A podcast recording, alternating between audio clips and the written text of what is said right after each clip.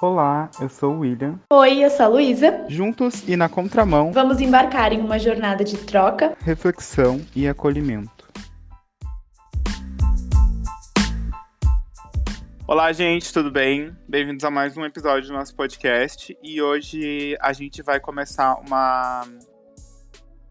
Eu não sei se quadro, mas uma série de entrevistas que a gente vai fazer com pessoas do meio da arte que a gente se identifica e que são alinhados com as coisas que a gente pensa, né? Que a gente se conecta.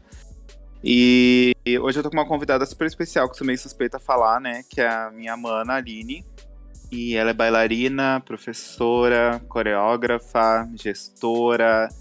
Enfim, muitas coisas aqui que vocês vão descobrir ah, dela ah, como pessoa e como profissional. Eu tô aqui do lado da minha amiga Luísa e a gente vai conduzir essa conversa com a Aline, tá? Pode dar um oi, Aline. bem. Ah, eu sou a Aline Centeno, tenho 22 anos, quase 23. E sou capricorniana com Complicada. ascendente. Ai, complicado. Capricorniana com ascendente em Virgem e Lua em Gêmeos, a quem possa interessar. Quem quiser o contato. Quem quiser meu mapa astral é só me perguntar. É só, faço, exato. Faço ele completo. Sou amiga aí do Will e da Luísa desde 2019. Iniciozinho de 2019, né, a gente se conheceu. Isso aí. E sou a louca da Disney, do Harry Potter também. Do Harry Potter não tanto agora, porque né, discordamos da autora, mas tudo bem. Tudo bem não, né? Ai, tudo bem não, né? A autora é uma vaca, mas ok. E... Mas é difícil a gente se desvincular de coisas, principalmente coisas que vêm desde a nossa infância, né?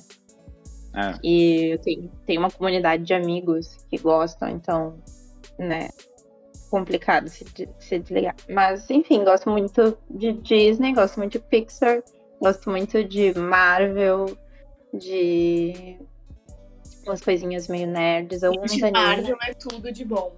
A louca dos desenhos, então. A louca das animações. Ai, nossa, Marvel é incrível. E sim, animações são tudo. Assim, ó, Steven Universe e She-Ra tem um lugar especial no meu coração. Mas Steven Universe, eu terminei. E, gente, eu às vezes o meu olho enche d'água só de eu lembrar que eu terminei e que não tem mais episódios.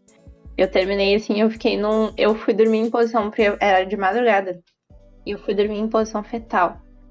Porque eu fiquei tipo assim, cara, os meus amigos. Pegou de sabe? jeito, né? Choram nossa, com filmes? Não. Sim. Nossa, eu choro em todos, gente. Eu choro em eu- todo filme.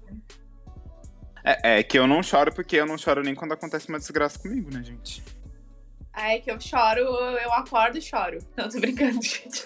Não é tanto assim, mas é quase isso. Mas o William Ah. e vamos de terapia. Vamos de terapia, porque eu não choro por nada, gente. Não choro por nada. Ai. Tem noção? Eu sou meio choroninha, assim, eu choro bastante com filme. Desde criança, nossa, tinha um filme que eu assistia sempre, que é o Patinho Feio. E aí, toda vez eu chorava. E toda vez que passava, eu ia assistir. E a minha mãe já sabia que eu ia chorar. Minha mãe já ficava assim, meio ali na volta, pronta pra me dar o suporte emocional. Ai, que bom que ela te deu esse suporte emocional, né? A gente vai falar um pouquinho sobre isso também hoje na, na nossa conversa. Aham. E, Aline, tu já contou um pouco sobre ti, mas se tu quiser colocar mais alguma coisa, ah, pode colocar aí. A gente já viu que tu é bem a louca dos desenhos, tu é chorona, entendeu? tu é emocionada, mas ah, Intensa, ela é intensa, gente. tu é intensa, né? E tu, e tu, ah, tu se sente intensa em tudo que tu, tu coloca isso em tudo que tu faz, como é que é? Eu acho que depende do que, assim. Uma das coisas até que tu falou ali, é que eu sou chorona e eu sou capricorniana. Eu não Hum. gosto de chorar na frente das pessoas. E aí me dá um desespero. Porque daí, se acontece, nem eu tô vendo um filme, alguma coisa nossa, e eu fico assim, tentando disfarçar. Tentando aqui, ai, tô com coceira no olho. Ai, a cebola. Sim, gente. Aham. Em umas épocas que eu ia, que eu ia pro banheiro chorar escondido. Pra ninguém saber que eu tava chorando. Sim. Quem nunca? Eu. Nossa. Will, Will nunca, porque ele não chora. Gente, sim, eu acho que a última fui. vez que eu chorei. Ah, Enfim, a, a conversa sobre a Aline. Vamos lá, vamos lá. Não Já vou. fui escondida chorar no banheiro depois de aula de dança, gente, inclusive. Coisa assim, meio pesadinha. Pô, Essa eu já Me- fiz várias também. me diz qual a prof, pra mim não cair. No off a gente Não, conversa. bom, é, no off. um after depois. Que não temos exposed, gente. Aqui a gente não expôs ninguém. Mas eu. Mas eu, essa questão da entidade, eu não sei, assim, necessariamente, mas eu acredito que sim. Eu sou uma pessoa intensa, às vezes até em relacionamentos, assim, em relacionamentos não só amorosos. Porque se eu me conecto com uma pessoa, assim, eu sinto uma conexão, eu sinto, né, tipo, que bateu alguma coisa ali, eu vou me aproximar bastante dessa pessoa, seja para relacionamento amoroso ou não. E aí, coitada da pessoa, assim, tipo, eu vou grudar nela e eu vou, tipo, ai, agora nós somos maravilhosas juntas e nós somos muito amigas e não sei o quê. E aí a gente vai conversar todos os dias e a gente vai se encontrar e a gente. E aí, e aí a gente vai casar. E aí as pessoas às vezes, nossa, se assustam com isso, né? E aí eu fico, tá tá bom. E às vezes a gente quebra a cara também, né? Depois de, de ser intensa desse jeito, mas. Nossa, total. Ah, mas é que às vezes as pessoas também depositam uma esperança né, de ti, né? Tipo, pô, o cara tá ali todo dia contigo, né? Te dando uma assistência e tal, te iludindo. Pra dizer, ah, que não quer nada sério. Pô, dormiu contigo, sei lá, tipo, passou os dias contigo. Te mandou um monte de coisinha romântica. Ou acordou fazendo cafuné. Aí, Pô, daí ferra, né? Aí tu vai me falar que não. É por isso que é assim, ó. Eu, eu sou. Eu, eu tenho a mente dos americanos. Tipo assim, se tu abraça um americano, ele já vai te apresentar pra família dele. Entendeu? Os americanos são muito assim, muito emocionados.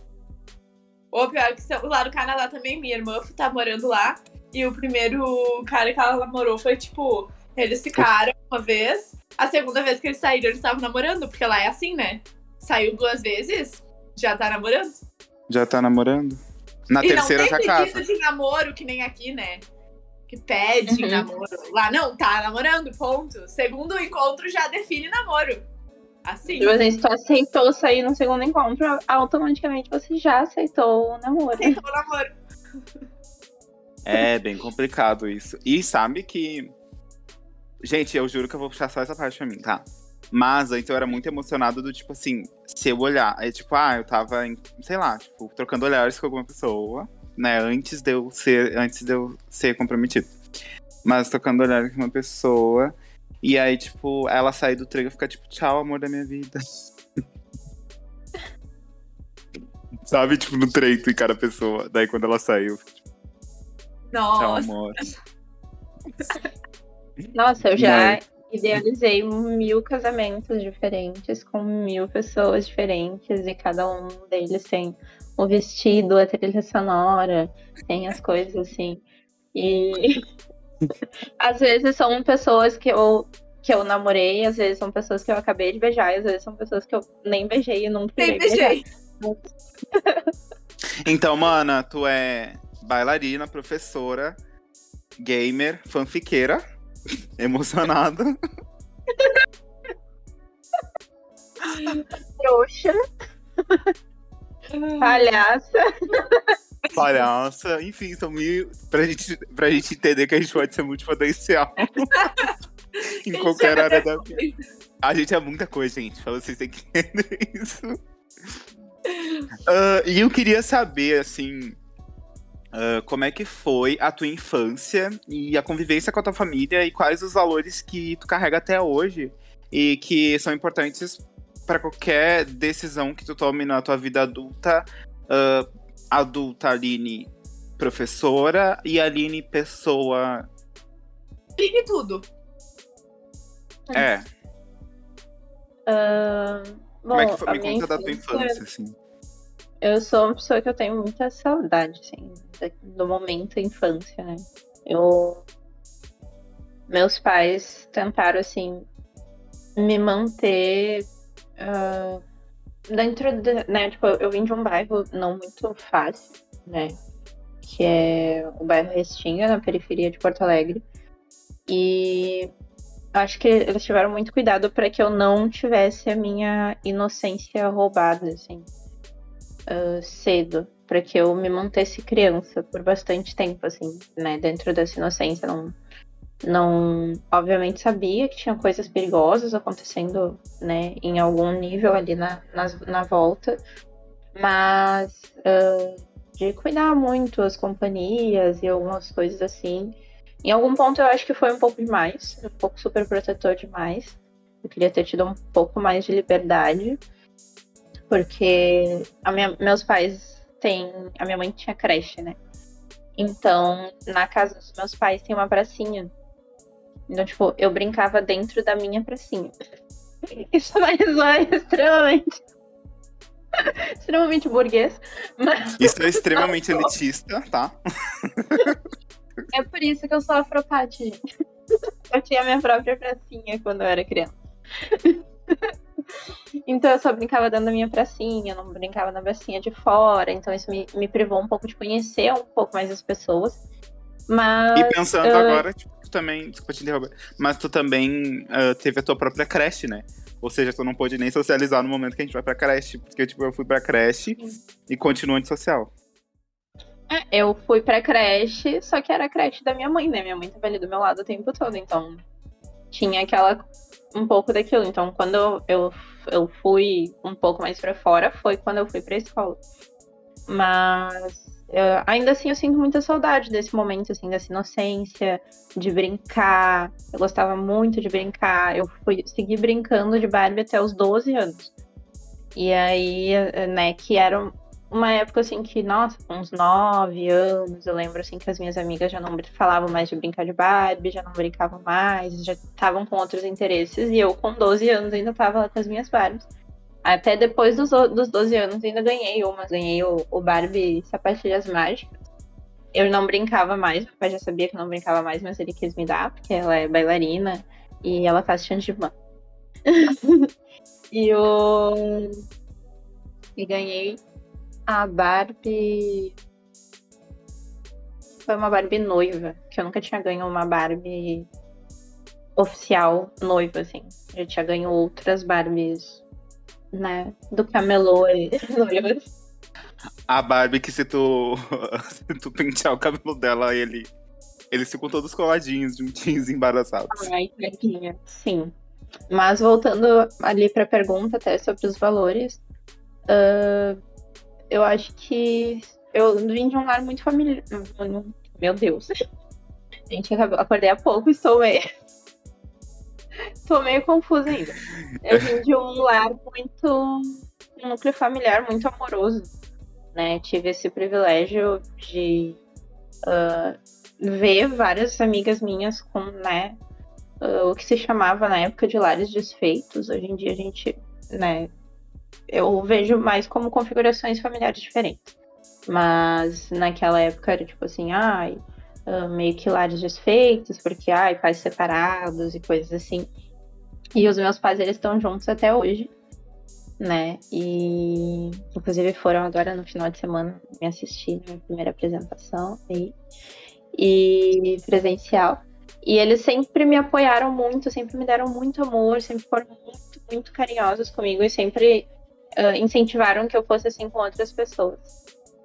E eu acho que uma das coisas que eu mais trago, assim, do, do deles é essa questão do carinho e também de, de ser justo sempre, assim, com todo mundo. de. Faz aquela coisa meio de dar outra face, assim, mas de sempre oferecer o meu melhor para as pessoas. Independente do quão elas me machucaram, independente do que elas fizeram para mim, eu sempre vou tentar oferecer o meu melhor, assim, o meu lado mais bondoso, mais carinhoso, dentro das possibilidades, né? A gente também não tem sangue de barato. Ah, é, Mas... né? Se me atacar, eu vou atacar. Mas eu nunca fui, assim, uma pessoa de, ai, nossa, eu vou planejar uma mega vingança para alguém que fez algo para mim. Eu sempre vou, tipo, uh, tentar oferecer, assim, o, o melhor lado, assim. Eu, eu nunca lembro, assim, de ter pensado em fazer com outras pessoas coisas que eu não gostaria que, fazer, que fizessem para mim, sabe? Então, eu acho que isso é uma característica muito forte do, dos meus pais, assim, e, e que eles plantaram essa sementinha bem direitinho, assim, em mim. E eu trago pra vida. Pô, que legal que, que essa tua explicação sobre, de fato, ter um lar carinhoso, né? E eu sempre tive uma, uma professora muito calma, assim, quando eu tive em sala de aula. Então eu sei que, tipo, tudo que tu tá falando faz muito sentido com as coisas que eu vi. Tipo, eu sempre tive muito. Sabe aquela coisa meio professora sem estresse?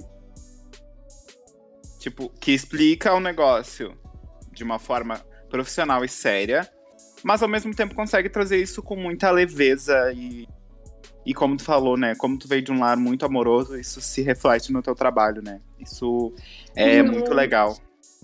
E então, aí... já teve violência, assim, no meu, na, na minha casa, no sentido de nunca gritarem. Meus pais nunca gritaram comigo.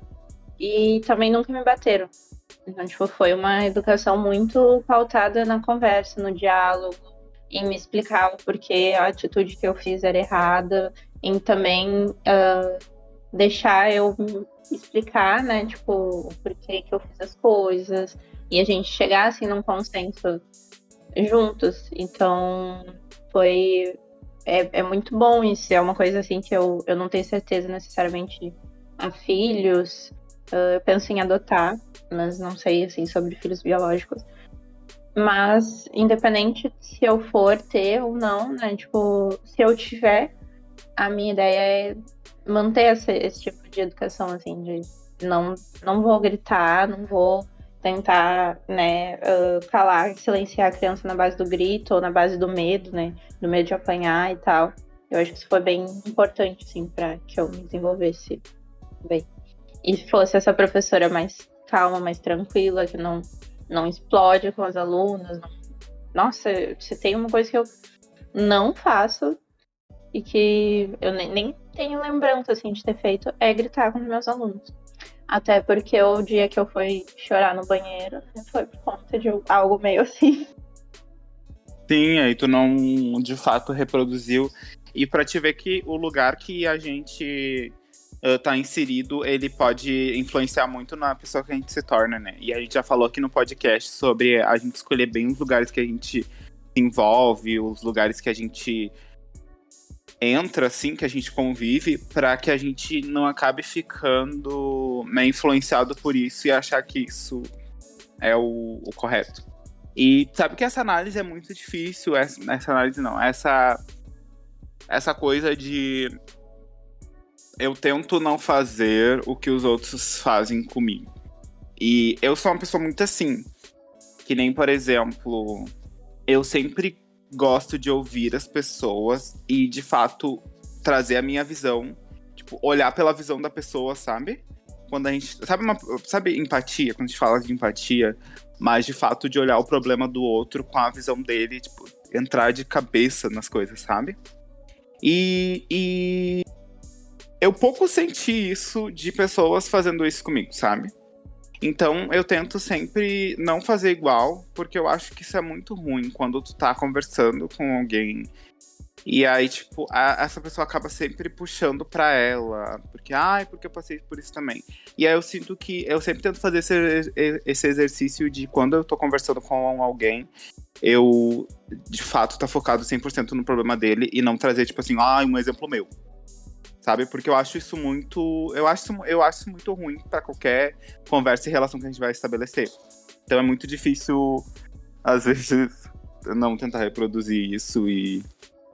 Claro, a gente não tem sangue de barata, né? Mas tu também falou sobre ah, nunca tramar uma vingança contra alguém que te fez algo de ruim também, né? Agora falando dessa parte. Então, é muito legal essa, essa parte toda da tua história, da tua infância, e ela reflete com certeza ah, agora contigo, porque quando eu conheci, quando eu te conheci, eu tipo, senti super uma, um acolhimento mesmo tu não me conhecendo mesmo. Eu te fa- eu, eu, eu falando contigo como se eu fosse, como se eu te conhecesse há cinco anos, você, tipo, "Uhum. a gente se conheceu há uma hora. Eu emocionada ali, pensando, meu Deus, eu encontrei a minha alma gêmea de amizade. Nossa, sim, muito. Nossa, eu tava, tipo, falando muito, muito, muito. Eu lembro que tu, tipo, ah, é. Ah, é que eu E sou eu né? viajando, sabe? Eu Eu sou, viajando. eu sou uma pessoa muito observadora. Eu Então, não é que eu não esteja. Não, não é que eu não estivesse na tua vibe, eu só sou mais quietinha, assim, até o. É, não, eu senti, tipo, tô super, super aberta, mas eu senti que tava um pouco tímida, assim, sabe? Daí eu fiquei, será que eu tô sendo demais? Será que tá demais isso aqui?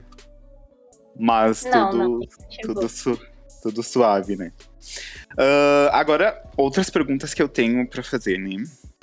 Eu queria, que- eu queria saber como é que a arte surgiu ah, na tua vida e como que foi a descoberta desse universo, assim, tipo... Pô, isso é arte. Porque tem uma coisa que é dançar. Dançar por dançar, assim, ah, tô vendo um clipe da Beyoncé, vou reproduzir essa coreô. Tá, dancei, sei dançar, tenho ritmo. Mas como foi a descoberta desse universo? Tipo, pô, saber que na dança existe a dança, a técnica do jazz, a técnica do balé, a técnica disso, a técnica disso, ou eu posso criar a partir dessas técnicas a minha própria, sei lá, sabe? Como é que conta pra mim como é que foi isso? Então, a, a dança em mim, ela veio da gestação, né? Minha mãe foi bailarina. E dançou, assim, dos 12 até os 20 anos, por aí. Teve que sair por questões financeiras, né? Ela veio de uma família bem humilde, com mais dois irmãos.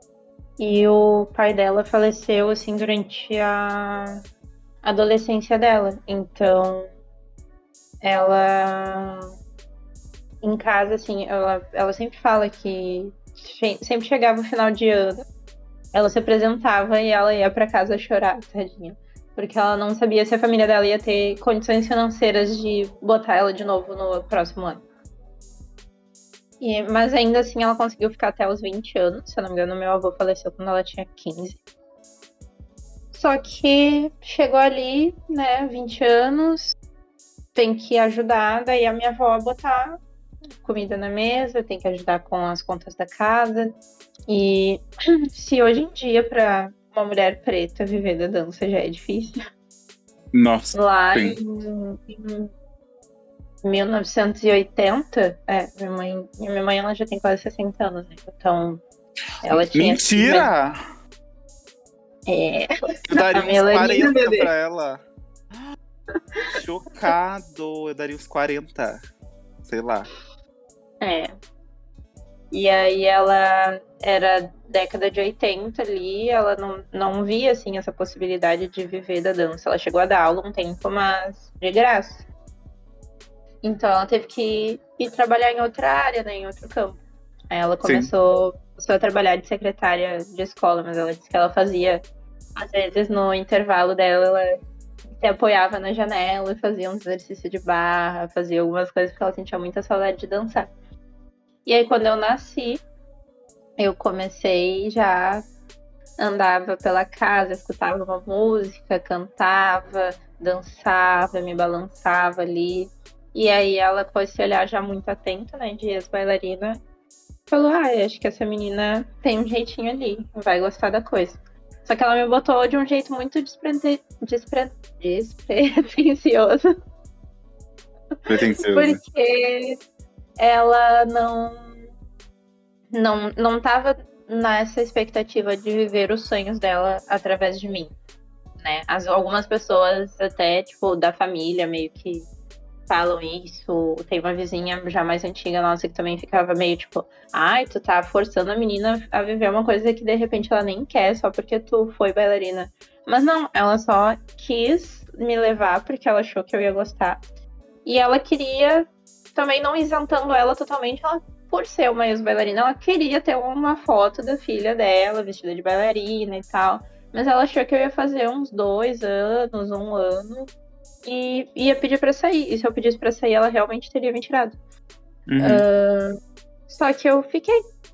Foi uma coisa que. E tá aí eu por 20 fui... anos. É, eu tô, tô 19, né? Fazia agora 20 anos dançando, meu Deus. Então. Uh, e aí eu fui ficando, fui ficando, e aí o que era só balé virou balé e dança do ventre, aí depois o dança do ventre saí, aí depois virou balé jazz, aí depois virou balé jazz e danças urbanas. E estamos aí até hoje. Fez dança, dança do ventre. Eu fiz dança do ventre. Cheguei a retornar um pouquinho agora uh, esse ano, mas não por conta de horários eu não consegui fi ficar na turma. Uhum. Mas eu fiz dança do ventre por um tempo. E aí, só que eu fui me entender artista mesmo só depois que eu entrei na universidade. Porque Uhum. até então eu via muito essa dança como algo que eu faço, mas que não define exatamente quem eu sou, assim. Então, tipo assim, qua- quase como se fosse, ah, é um hobby. Ah, eu danço, mas eu não sou bailarina. Eu danço.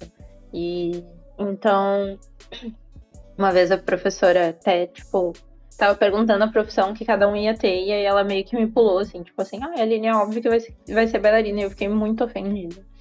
Naquela época eu não queria ser bailarina. Isso, sim. Aquela época eu queria ser. Não sei, eu já tive várias fases. Inclusive, quando eu me matriculei na universidade, né, na, na URGS, que é onde eu faço licenciatura em dança, eu estava matriculada em outra universidade para fazer moda, né? Porque, enfim, queria fazer outras coisas, tinha interesse. Mas eu fiquei com medo de a universidade me roubar, entre aspas, o tempo da dança e eu ter que parar de dançar, porque eu tinha visto várias meninas que eu admirava muito ah, saindo por conta disso e parando de dançar. E eu não queria que isso acontecesse comigo, porque a dança sempre esteve ali comigo, né? Desde criança, desde que eu me lembro, porque eu comecei a dançar com três anos, né? Então todo o momento da minha vida em que eu me lembro, eu danço. Então eu não queria parar de dançar. Só que eu. E aí dentro da universidade foi como eu. Foi onde eu comecei a entender a dança como arte. Foi onde eu comecei Uhum. também a quebrar alguns preconceitos que eu tinha, porque dentro desse núcleo de academia de dança tem muita rivalidade, então tem muita rivalidade entre as escolas e tem muita rivalidade entre o- as modalidades de dança, né? Então tem muita escola que ah, vende só o seu peixe, então só o que eu ofereço aqui de modalidade é o que é bom, o que não tem aqui não é, não é bom o suficiente. E ah, só o, e só o que eu ofereço aqui ah, de modalidade e o que eu ofereço aqui, que os meus professores ensinam que é bom. E o que tem lá fora não é. E dentro da universidade eu fui vendo que isso só não faz nenhum sentido, né? Mas, tipo, eu vim de uma escola de balé clássico. ah, né, inicialmente. Tanto é que eu fiz só balé clássico por um bom período da minha vida. E aí, nessa escola, só o balé clássico era bom. Qualquer coisa que não fosse balé clássico não servia. Inclusive, foi por conta de, disso e desse discurso forte dela que eu parei de fazer dança do ventre.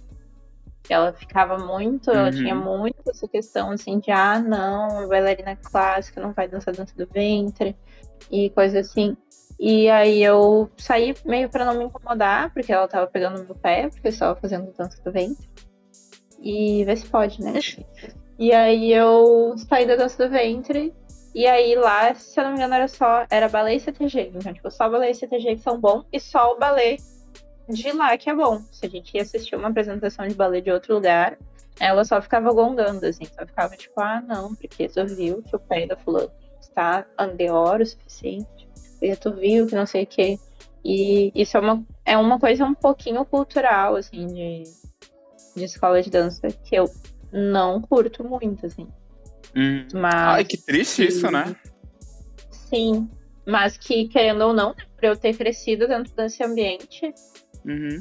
eu super ah, acreditava muito nesse discurso. E aí eu só fui quebrar essas coisas quando eu saí. Quando eu, quando eu saí, não, quando eu fui para a universidade, né? Me mantive dentro de escolas de dança, mas nesse período eu também já estava em outra escola, já tinha também outros pensamentos. Uhum. Mas que daí lá eu fui ver que, tipo, cara, toda forma de, de arte é válida e toda forma, né, todas as danças também são válidas e e foi entendendo isso e me entendendo como artista. Sim, sim, muito legal. É esse ambiente que, que, que faz essa invalidação de outros uh, tipos de arte é um ambiente muito perigoso, né, para uma pessoa que, que quer de fato ser artista plena, assim, de dominar algumas outras técnicas, só, a não ser só uma, sabe? Não Ah. só pra quem quer ser artista, né? Porque ali, nesse período, eu era uma, uma pessoa super nova, super influenciável. E a maioria das pessoas que passam, às vezes, por esse tipo de lugar estão nessa, nessa faixa etária, né? Eu entrei lá com três anos e fiquei nessa escola em específico até os nove. Uhum. Então, eu.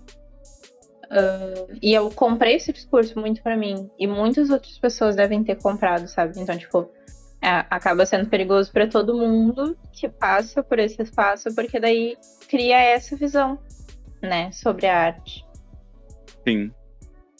E como foi pra ti o processo de arte hobby pra arte profissão? Foi. Então, né, depois que eu entrei na universidade, eu. No meu, no meu primeiro ano já, primeiro semestre, inclusive, eu acho, eu já comecei a dar aula. Uhum. E. Só que eu, eu entrei na universidade. Eu entrei na universidade com. ah, o intuito de continuar dançando, né? Mas iludida e sem entender muito bem do mercado como bailarina. mais, como, mais como bailarina do que como professora. Super importante E- estudar o mercado, galera. Que a gente vai atuar. Sim.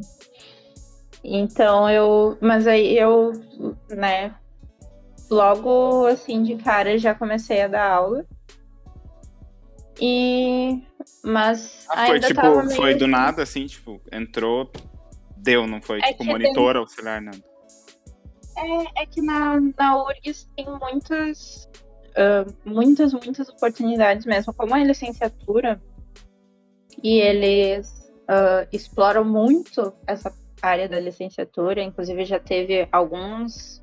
Ah, já tive alguns colegas que eles entraram querendo um bacharelado, então, tipo assim, ah, meio que vou fazer as cadeiras da educação porque eu tenho que fazer, mas eu quero mais é focar nas cadeiras práticas eles só se ferraram, porque a URGS não tem esse perfil.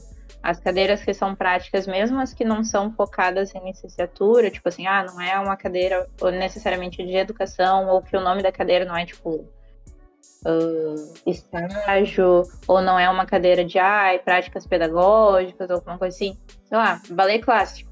O balé clássico que a gente tem, ele é um balé clássico que tu vai aprender, mas de um jeito que tu já vai aprendendo a ensinar.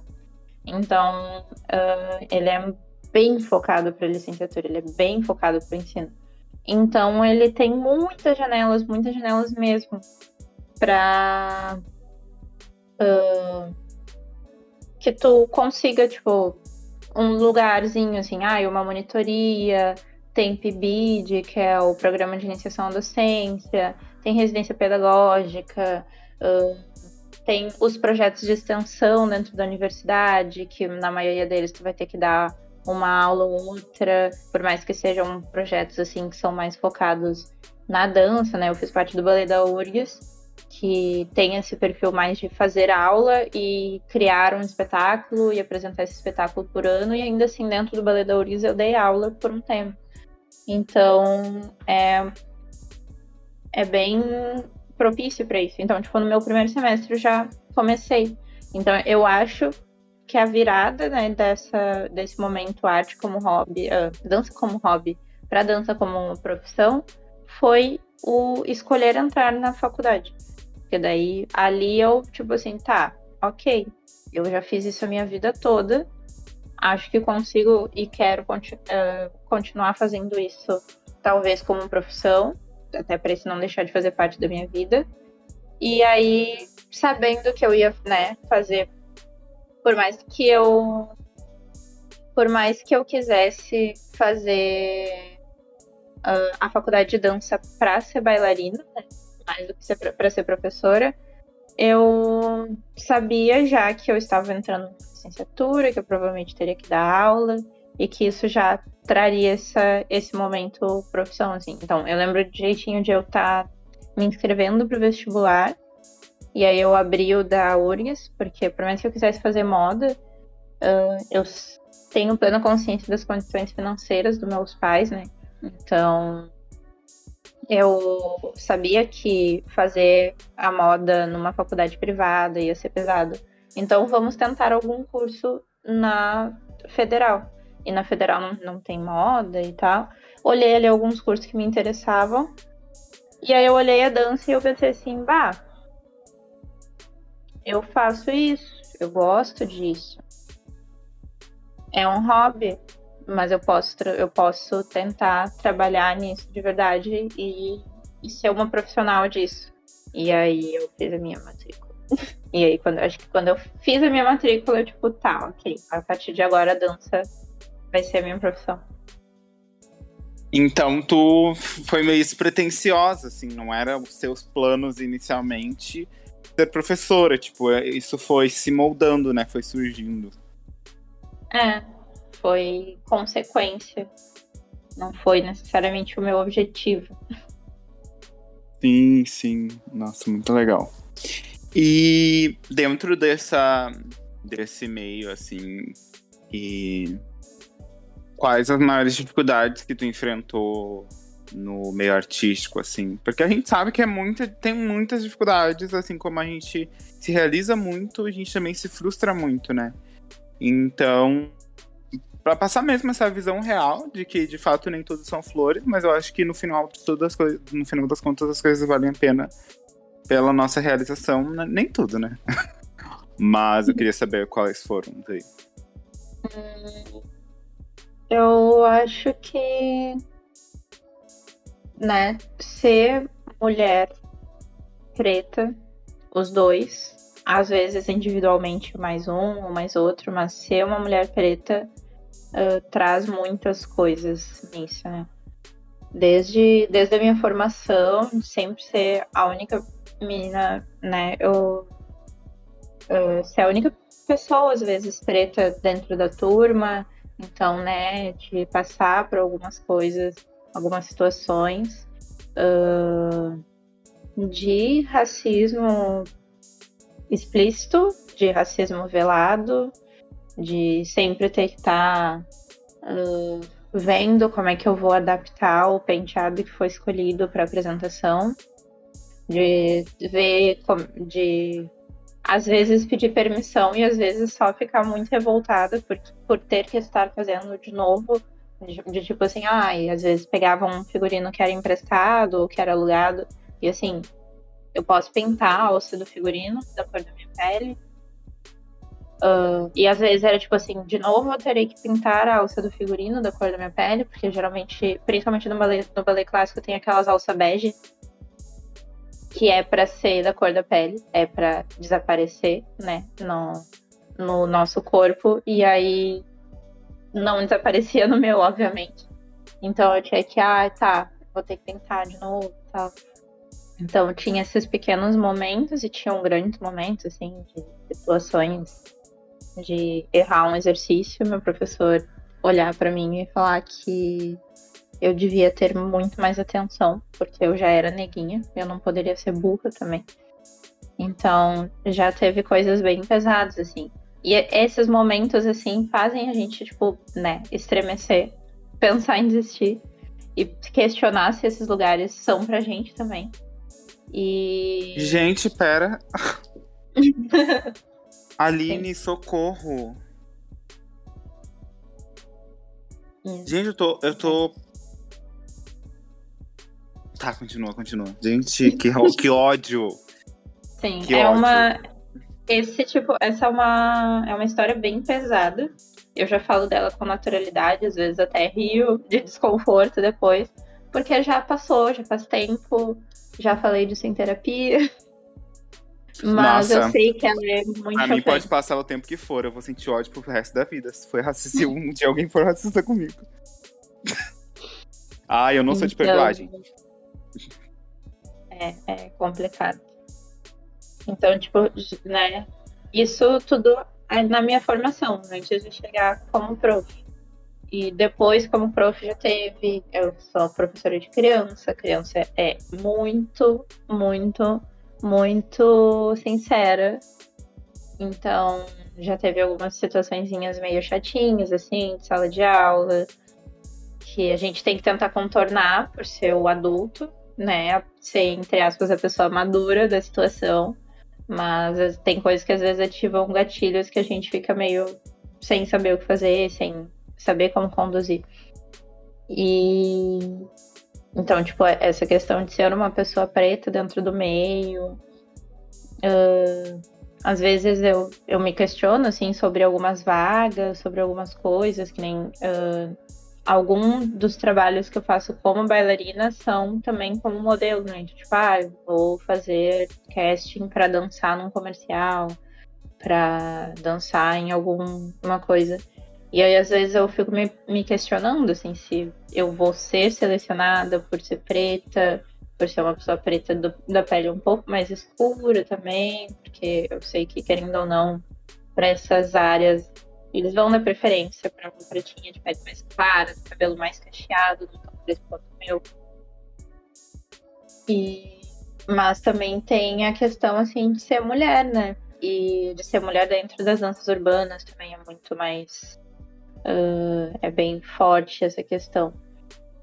Né? Eu não me sentia muito aceita dentro da comunidade das danças urbanas. ah, sinto que eu era muito empurrada para essa questão do femi, ou que não necessariamente era, um, na verdade, um, um ciclo vicioso, porque eu, justamente por ser mulher, eu ficava meio tipo assim: ah, tá, eu acho que talvez eu não vou ser boa o suficiente, ou enfim, de algum lugar vinha alguma coisa assim de: ah, não, se eu sou mulher, então eu vou me.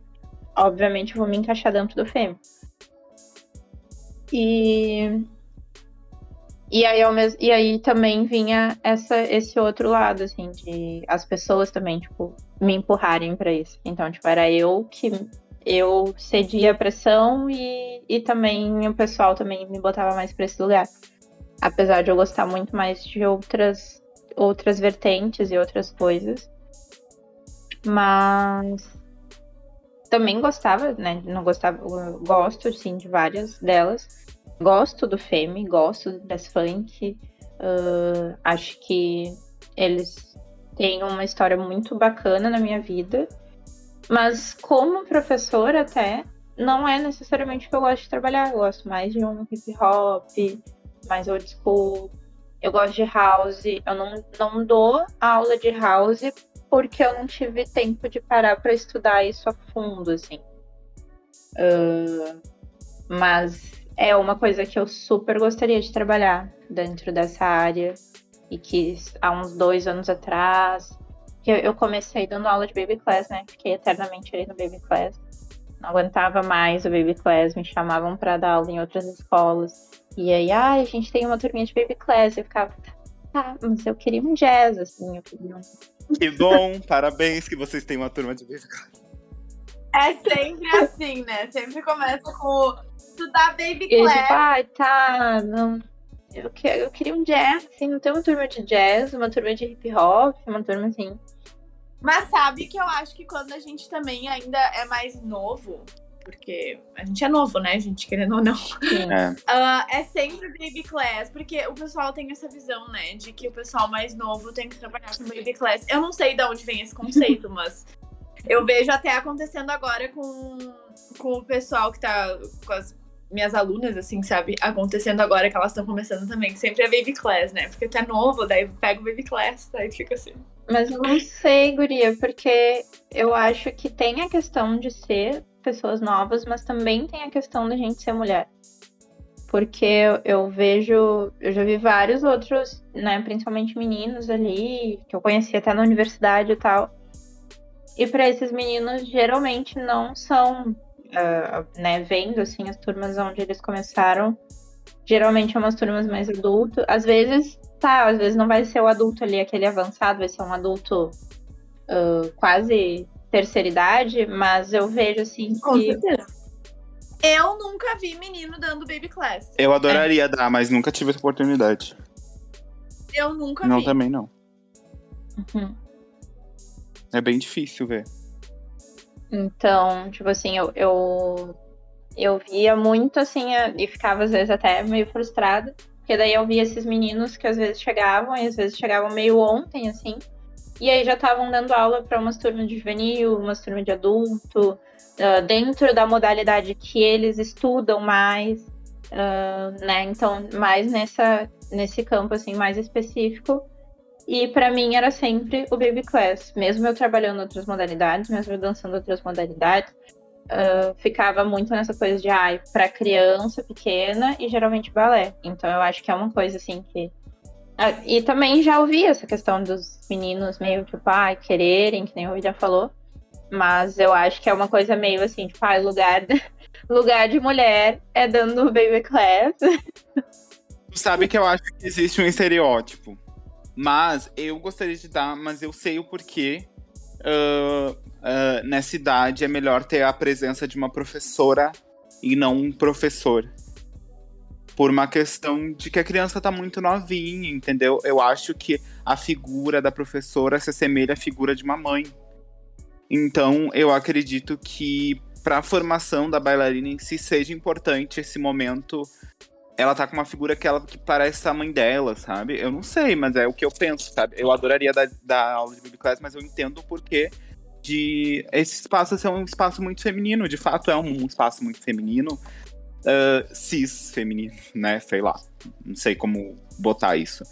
Mas eu, eu entendo o, o, o porquê que o balé. Ele é uma coisa muito. Por mais que a gente tenha hoje uma questão tipo, ah, é livre, né? Menina usa rosa, menino usa azul e vice-versa e tal. Mas eu acho que é um estereótipo, não adianta, muito formado de rosinha, pomponzinho, coisas muito fofinhas. E no geral os meninos não são fofos, assim, por, por uma questão estrutural, sabe? Uma questão cultural de que a gente é construído de uma forma, os meninos são construídos à base de uma forma e a menina de outro. Eu fico um pouco em dúvida em relação a essa questão de.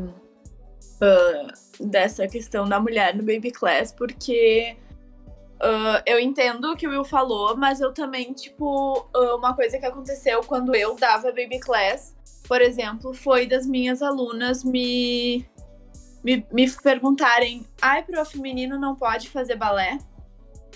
E às vezes isso também vem um pouco desse lugar de, tipo, não existir essa, essa referência, né? Então, tipo, porque às vezes daqui a pouco, se tu tem um professor trabalhando com baby class, será que isso também não estimularia outros meninos a entrarem dentro desse meio, entendeu? Porque fica essa questão também que foi coisas que eu já vivi, né? De, de falarem, ai, o menino não faz balé, daí eu expliquei, não, gurias, menino também pode fazer balé e tudo mais. Mas eu acho que, que gera esse conflito também, né? Então, não sei. É, a gente se vê nos espaços é importante, né? Ah, eu tive um pouco disso em relação à negritude. De eu ter uma, uma mãe de uma aluna ah, que veio, a- aliás, a avó dela veio, veio me contar que a mãe da minha aluna não queria, né? Antes, no fim, a menina foi, virou minha aluna, falou na escola. Mas que antes de ela ir, assim, ela tava receosa e meio que não queria ir porque elas estavam se colocando nesse lugar de ai, o balé clássico não é para nós, tipo, quantas bailarinas negras tu vê por aí? Não é o nosso lugar e coisa assim. Vamos ter que ficar uh, botando meia calça rosa na menina, uh, prendendo o cabelo dela com gel e coisa assim. E, e aí a mãe dela não tava querendo levar ela, assim, por uma questão de achar que, que não ia ser o lugar dela, que ela ia ser a única, que. Enfim, várias coisas que, inclusive, eu passei.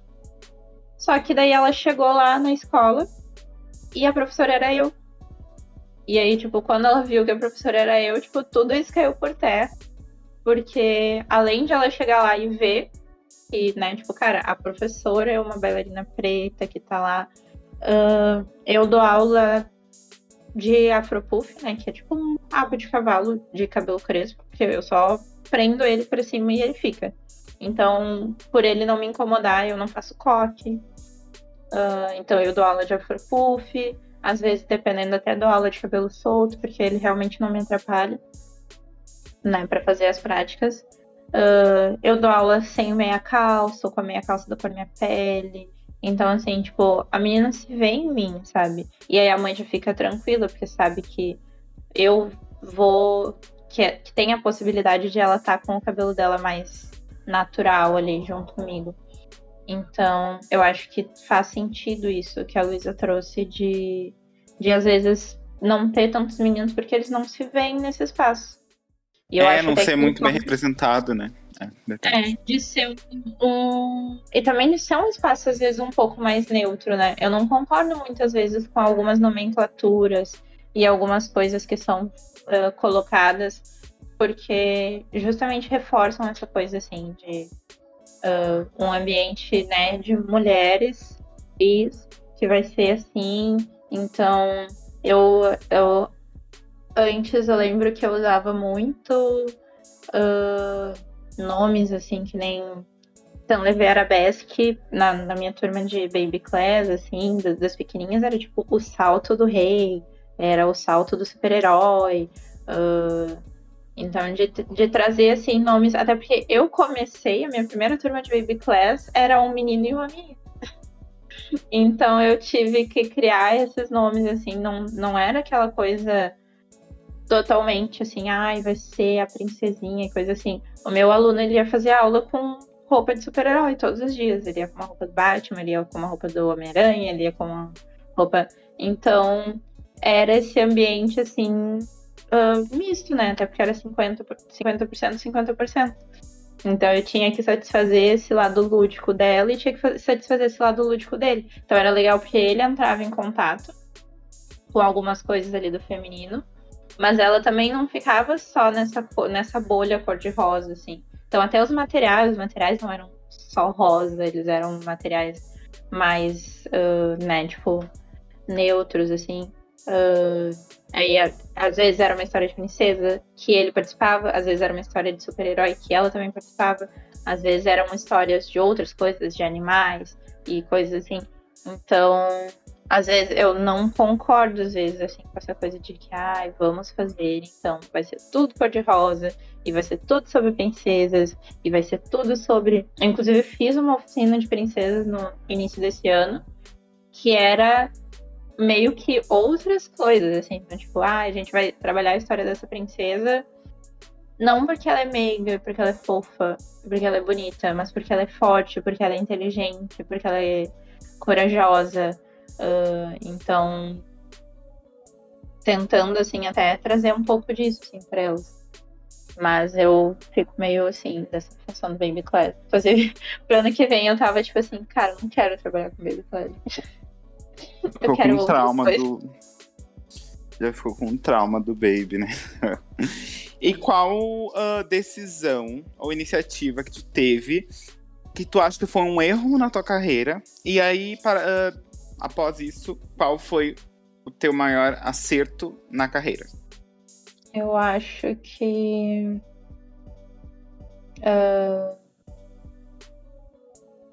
não. É aquilo que a gente tava. acho que foi tu que falou, assim, que eu citei e tu repetiu, assim, de pesquisar o mercado. Uhum. Uh, pesquisar o mercado é importante, não necessariamente só para tu saber, tipo, ah, tá, quais lugares que. Uh, como que vai ser, né? Então, ah, eu queria ser bailarina, mas aí na prática eu vi que só como bailarina eu não ia conseguir viver da dança. Mas também de tu conhecer os locais, conhecer quem trabalha, como que é o trabalho desses locais. Porque numa dessas, eu acho que o maior erro da minha carreira foi entrar num local assim sem conhecer muito. Uh, e daí esse, esse, tipo, estar dentro desse local, que é um local com o qual não, não, não condiz com os meus ideais, né? Então, tipo, não, não me sinto bem-vinda lá. Uh, além de não, não, não combinar com os meus ideais, assim, de tanto de dança, né? De uma dança como arte, uma coisa mais assim, quanto uh, de outras coisas, assim, posicionamento político, uh, posicionamento em relações a algumas coisas, assim, tipo, que nem eu falei que eu passei algumas situações de racismo já dentro de sala de aula. E essas situações de racismo, quando eu fui levar, né, pra dona desse espaço, uh, eu fui meio que repreendida como se a culpa fosse minha, sabe? Então, tipo, não tive um suporte em relação uhum. a isso. Então, eu acho que esse não é o tipo de ambiente no qual eu quero estar.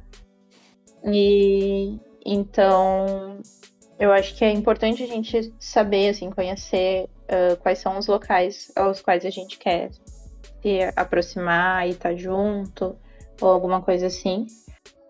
Uh, acabou criando uma relação um pouco negativa, assim, com a dança, sabe? Com a, com a, uh, porque acabei, como eu trabalha, trabalhava muitas horas nesse local, eu acabava, tipo, sempre pensando na dança quando eu ia para lá. E como eu não tava gostando de lá, eu acabei no, meio que associando isso a não gostar da dança ou não gostar de dançar. Então, eu acho que a gente tem que cuidar muito os locais, né? Onde a gente vai estar, tá, para que isso não aconteça, porque daí a gente acaba perdendo o gosto por alguma coisa que a gente gosta, por não gostar de estar ali. Uh, também é um local no qual eu não vejo muito o perfil de pessoa com o qual eu quero trabalhar e com o qual eu quero dançar, né? Eu sou uma mulher preta que veio da periferia. Uh, eu prezo muito pela questão da diversidade. Eu prezo muito por estar também com os meus semelhantes, por poder inspirar as pessoas. E, e aí nesse local não, não tinha, não tem, não tem pessoas pretas, não tem alunas pretas, não tenho alunos também de outros tipos de diversidade, né? Ou uh, pelo menos não assumidamente, assim, ah, LGBTs ou alguma coisa assim. Então eu não. Eu. Enfim, acabava, tipo assim, uh, que nem isso que eu falei da, da menina que chegou lá e, e se viu em mim. É importante, só que eu preciso estar num local também que, as, que essa menina consiga chegar para se ver em mim. Então, eu acho que a gente alinhar, assim, é, dinheiro é importante, obviamente, mas eu acho que é super importante que a gente esteja, assim, num local que uh, acaba, acabe, né, tipo, tendo essas coisas que a gente quer também junto, para ter esse próprio. Sabe que agora que tu falou esse negócio, né, do dinheiro é importante, Uh, tem uma coisa que eu acho muito triste, às vezes, nos espaços de dança, que eu entendo que os espaços têm que se manter, né, financeiramente, enfim. Mas uh, eu acredito que existem coisas que.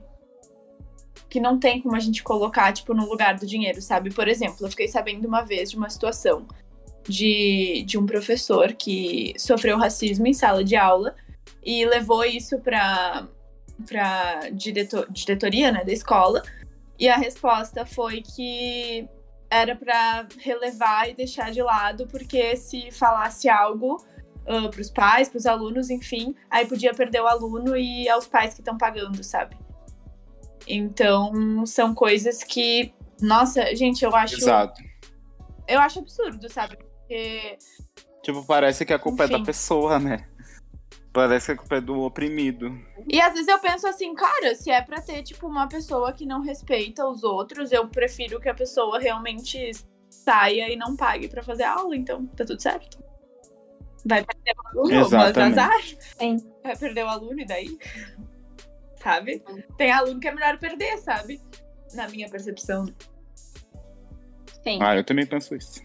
Totalmente. E, ó, inclusive a questão do acerto, né? Então, ah, o que que eu estou fazendo no momento para mudar um pouco essa narrativa ah, é criar um- o meu próprio espaço, né? Então, tipo, não criei do zero, porque foi uma ah, uma amiga minha, né, teve a iniciativa de criar o, o estúdio dela. E aí, desde já alguns meses depois que a gente abriu o estúdio, foi esse ano ainda, ela me chamou pra sociedade, né, junto com ela. Então, nós duas estamos como sócias e gestoras do espaço. E aí, então, levar. E eu conheci o espaço. Sim, é muito fofa, muito bonitinho. Muito fofo. E então, tipo, levar então essas minhas essas situações que eu vivi, né, na mochila pra ah, lembrar disso e não reproduzir. Então, né, ter um espaço acolhedor, um espaço onde eu vejo diversidade também não só nos alunos, porque ah, sim, quero ter esses alunos diversos e tal, mas também não quero ser a única professora preta do espaço, não quero ser sempre a única. Então, é um espaço onde a minha sócia também é uma mulher preta. ah, e o time de professores é um time mais diverso, assim. É um time fortemente feminino, mas ah, também, né, tipo, com pessoas de outros gêneros, né? Tivemos profis não binários, ah, meninos também. Então, tentar assim não não só criar um espaço realmente com uma diversidade boa e Tem segregação, né? é, sabe? Tu sabe que assim, agora exaltando bastante esse teu. Esse teu espaço, assim, ótima iniciativa de vocês, assim, incrível. E juntar todo o conhecimento e nos outros lugares e transformar em algo bom para e não replicar isso. Então, estou de parabéns por esse projeto. Eu fui lá conhecer a escola, ela é muito legal e o time de professores, como a Aline falou, é formado por, por maioria mulheres e mulheres pretas e essas coisas assim eu fico ah, tipo, muito arrepiado. Ah, eu tava esses dias vendo assim uma menina que tomou uma iniciativa também de fazer um evento só com mulheres, então tipo assim era um evento de música onde tu vê um, é um espaço muito ah, de homens, né? Tipo, ah, o baterista o pessoal da banda todo é homem, então ela juntou e fez tudo com mulheres assim e, tipo, todo, desde a segurança era mulher, isso era tudo. Era tudo formado por mulheres. Isso é uma iniciativa ótima para que a gente pare de segregar as coisas e os espaços, né? É isso aí, Sim, minha é. contribuição. a gente se inserir na narrativa é importante, né? E eu ali no espaço é, é mais ou menos isso, sabe? A gente preza os alunos mais pelos valores, por serem alunos que têm valores meio próximos do nosso, do que necessariamente, ai, quem paga mais, quem paga, né? Separar por quem, quem é pagante, quem é bolsista, até porque a gente também oferece, assim, bolsas. E, nossa, sabe, eu tenho uma turma de jazz lá no espaço em que tem bastante gente preta. E, e isso é muito legal, assim, para mim. Né? Lembrando de onde eu vim, onde eu era única, uh, ver, assim. Uh, inclusive, nós somos maioria né, nessa, nessa turma em específico. Uh, e daí não é nenhuma questão assim de ai, uh, ah, a gente quer que o espaço seja totalmente preto ou que a gente quer segregar. Não, a gente quer que as pessoas tenham acesso igual. E, e em vários lugares a gente não vê as pessoas tendo esse acesso assim, uh, igual ou parecido. E, e sim, e às vezes tem espaços em que a gente tem turmas que são só pessoas brancas. Então, eu acho muito bacana também a gente ter espaços em que tem turmas só de pessoas pretas. Só de pessoas pretas, total. Aham. Então, é, é muito, muito legal, assim, ver isso em prática. Porque, né, por muito tempo foi só uma coisa tipo, ah, nossa, imagina um dia. Uh, não ser do jeito que foi com a gente. E a gente tá conseguindo construir lá nesse espaço de uma forma diferente, sabe? É sendo a diferença que a gente quer no mundo, né? Então, Uhum. aí tu já respondeu que o erro e o acerto, né? Talvez eu acredito que o acerto pra ti foi ah, criar Foi esse criar. espaço. É. E de fato agora tu tá, eu acredito que tu tá, tá se realizando muito como professora, como bailarina, como gestora, como a pessoa que quer transformar esse meio aí e viabilizar isso pra pra todo mundo. Então, muito legal. E agora, assim, pra gente encerrar nosso papo, Aline, eu, que- eu vou fazer uma série de perguntas, tu responde assim tudo. Mas são perguntas bem. Tá, com coisas bem. bem. ah, pessoais, tá? Primeiro, assim. ah, além de artista, tu tem alguma outra área que tu já exerceu ou pensa em exercer? E eu queria saber se tu acredita em, em- e que a gente pode ser multipotencial, que é uma coisa que a gente defende muito aqui no podcast, tá? E eu também queria saber como que essa outra coisa surgiu na tua vida. E um hobby que tu ama e tu não troca por nada. Hum, Muitas coisas, eu... tá? Qualquer coisa que Muitas coisas.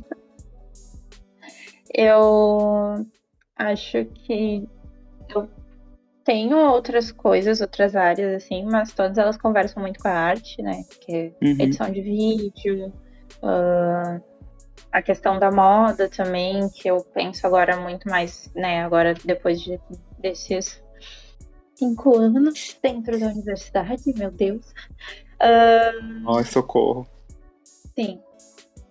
E ainda trabalhando com a, né, e trabalhando com a dança, eu penso muito mais nessa moda. A moda em si eu já acho, né, algo artístico. Mas eu penso muito nisso como figurino. Então, tipo. Então, seria atuações tudo assim próximas da arte ou girando ali em torno da arte. Ah, atuações profissionais, né, no caso.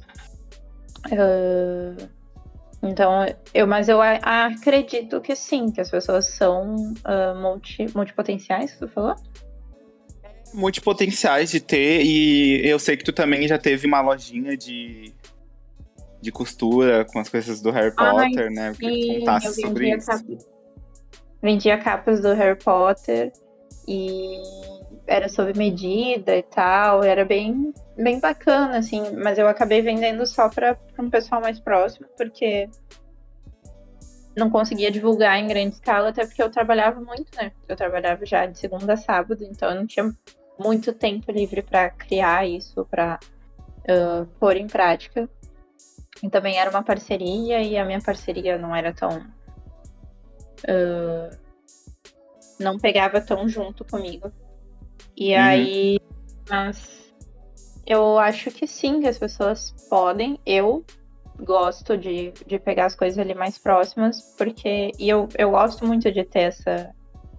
Essa visão um pouco mais ampla da arte. Eu acho que a minha vida focou bastante na dança por muito tempo, mas agora eu tô explorando outras áreas da arte, o teatro, o canto, né? Ali através do teatro musical. E então, pra mim é muito gostoso esse lado, mas eu conheço pessoas que, nossa, que eh, são mega artistas e também são pessoas assim que têm ah, muito talento, muito ah, e, e, enfim, um empenho muito grande em fazer outras coisas, assim. Então, tipo, eu conheço pessoas que são artistas e, sei lá, são professores de física. Coisas assim que não, não tem nada a ver. Ao mesmo tempo que tem a ver, tipo, meio off, assim, ou um mega artista e a pessoa vai lá e trabalha num banco, sabe? Umas coisas assim. Ou que. E, e não só de profissão, assim, mas que fazem coisas também fora da arte. Tipo, um mega artista também, um mega atleta. uh, sabe? Uhum. A questão de hobby, até falando assim em atleta, uh, um hobby que eu descobri aí durante a pandemia foi andar de roller, que agora por conta, né, eu tô fazendo o teatro musical e aí o teatro musical pega o único dia que antigamente eu tinha livre.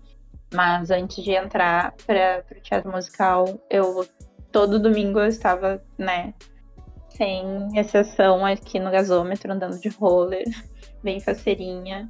E andar de roller para mim é muito meditativo, porque como tem muito essa questão do equilíbrio, eu eu preciso estar atenta no meu corpo. De uma forma diferente da dança, porque, porque não sei se é com vocês também assim, mas como eu danço já há muito tempo, uh, por mais que eu queira estar presente ali no momento que eu tô dançando, às vezes eu consigo fazer com que a minha mente escape, e às vezes ela escapa sem eu perceber, assim. Porque, tipo, como eu danço há muito tempo, o meu corpo ele já se movimenta às vezes de uma forma meio automática, principalmente se eu tô passando uma coreografia que eu já passei várias vezes. Aí eu. É bom porque a gente consegue focar em outras coisas, tipo, ah, focar na expressão facial, focar em outras, outras coisas ali do nosso próprio corpo. Mas às vezes ela foge. Às vezes eu tô, tipo, tô dançando e eu penso, sei lá, na conta que eu tenho que pagar, no, no boleto que chegou. Eu penso no, na gente que eu tenho que fazer quando eu chegar em casa. E o roller eu, eu não. Roller eu tenho que prestar atenção no meu corpo, porque senão eu vou cair de cara no chão. Porque tem rodas embaixo do meu pé. e eu não, eu não ando de fone pra também prestar atenção na rua, ver se ninguém vai me atropelar, se ninguém vai bater em mim. Então acaba sendo muito. Eu fico muito presente no presente. Então eu gosto muito de andar de roller, assim. E, tipo, tu tá, no roller, tu, eu sei que tu anda com a tua própria companhia, né, Aline? Sim, eu ando sozinha. A minha. Até cheguei a falar disso em terapia, assim, tipo. Eu e minha terapeuta chegamos à conclusão de que isso é muito positivo, porque traz uma independência e uma autossuficiência que é boa, mas, né, que também eu não preciso pensar que só precisa ser assim. E eu também posso saber que quando eu quiser, e se eu quiser, eu posso convidar outras pessoas. Mas isso é muito bom, assim, tipo, não depender de ninguém. Uh, e porque eu faço meu horário. É bom hum. porque eu faço meu horário. E eu faço o meu itinerário, o meu itinerário também uh, do jeito que eu quero. Se eu quero uh, andar uma hora e meia direto de um lado para o outro, eu posso andar Uh, se eu quero andar 15 minutinhos para sentar e ficar olhando o pôr do sol do gasômetro, eu posso fazer. Uh, uhum. Se eu quiser acordar às 8 horas da manhã e antes de encher o gasômetro, eu posso ir. Uh, se eu quiser dormir mais e durante a tarde eu também posso, sabe? Então, tipo, eu não, não dependo de ninguém e daí isso me traz um, uma série de liberdades, assim. E outra coisa também que acaba ajudando é que eu conheço muita gente aleatória. Porque. Faz bastante eu... amizade. É, porque daí eu tô sozinha. E aí, querendo ou não, é mais fácil as pessoas se aproximarem de uma pessoa que tá sozinha do que de um grupinho. É verdade. Então, já a linha é intensa, né, gente? Viram amizades mesmo, né? Exatamente. Aline, eu queria saber se tu tem alguma história engraçada de palco de palco, uhum. eu acho que a história mais inusitada e mais engraçada é de quando eu quebrei o nariz do meu colega. Meu Deus!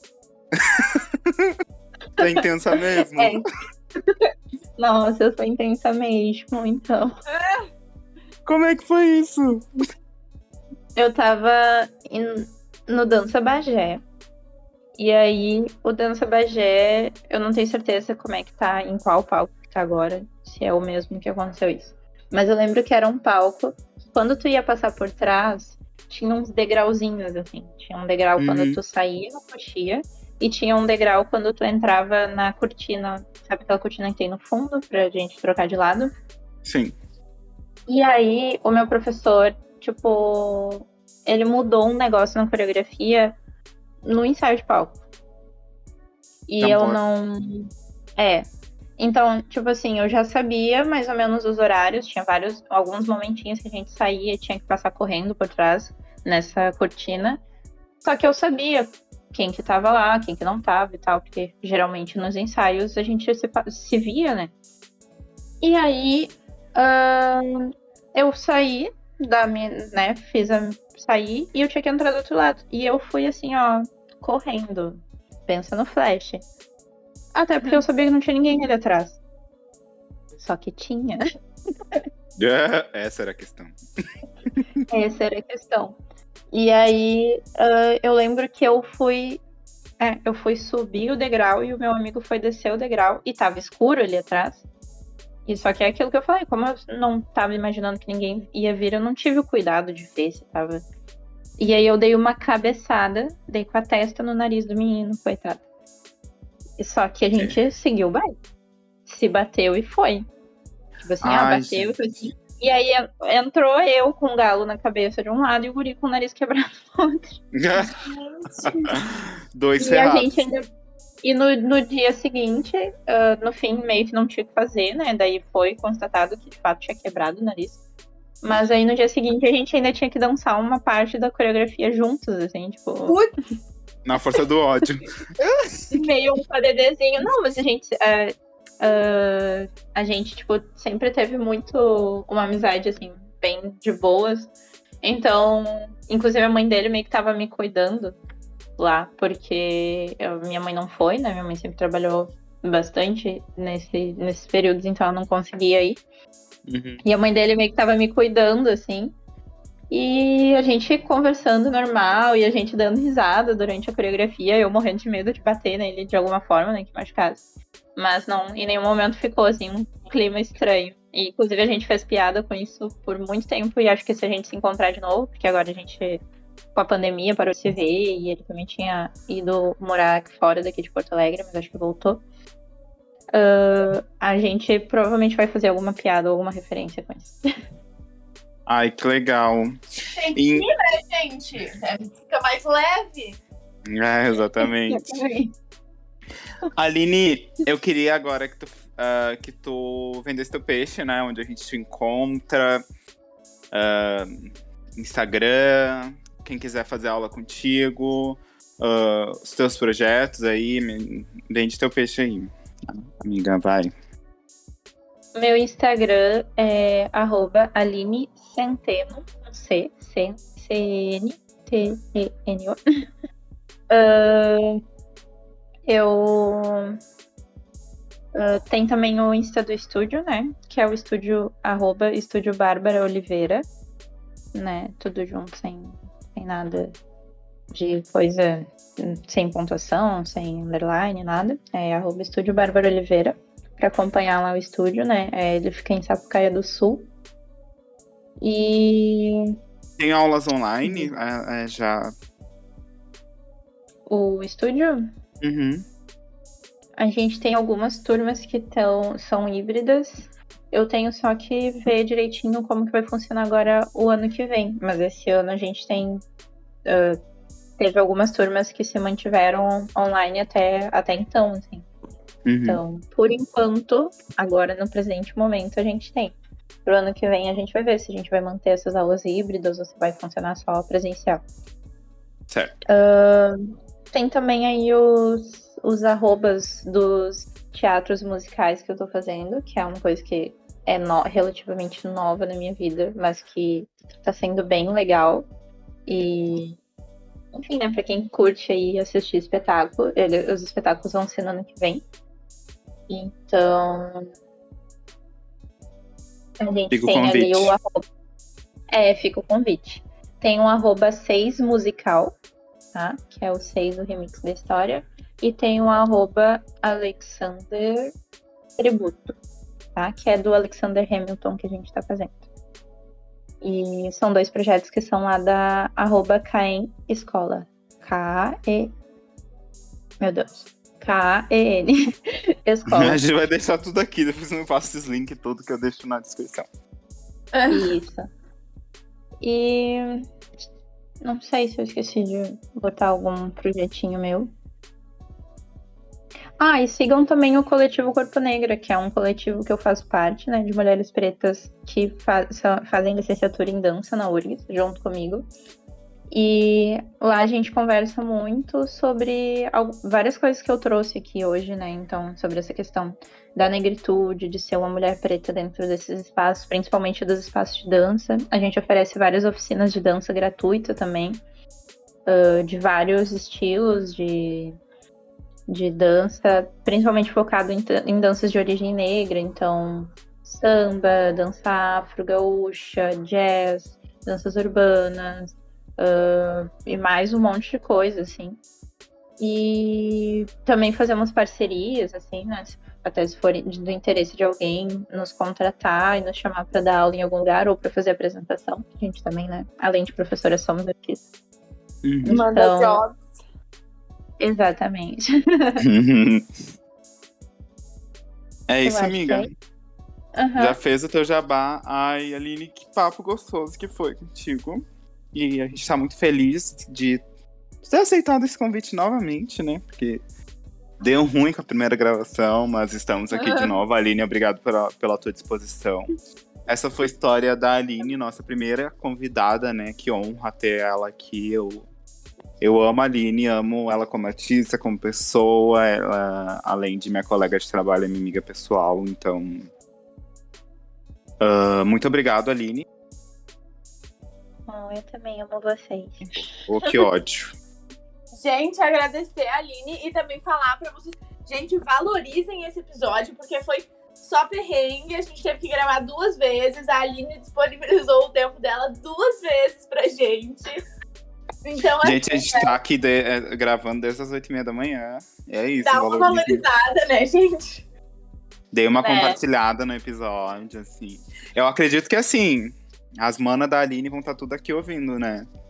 Que ali é um grupo que se fortalece muito, muito, muito. Eu acho isso muito legal. E que cada vez mais a gente possa ser assim com, com o nosso meio da arte, que a gente possa vir aí para mudar esse meio tão competitivo que foi, né? Então é isso, gente. Todos os links vão, vão estar na descrição. Sigam muito a Aline. Sigam a gente também. E é isso. Um beijo. Obrigada. Beijos. Beijo, tchau, tchau.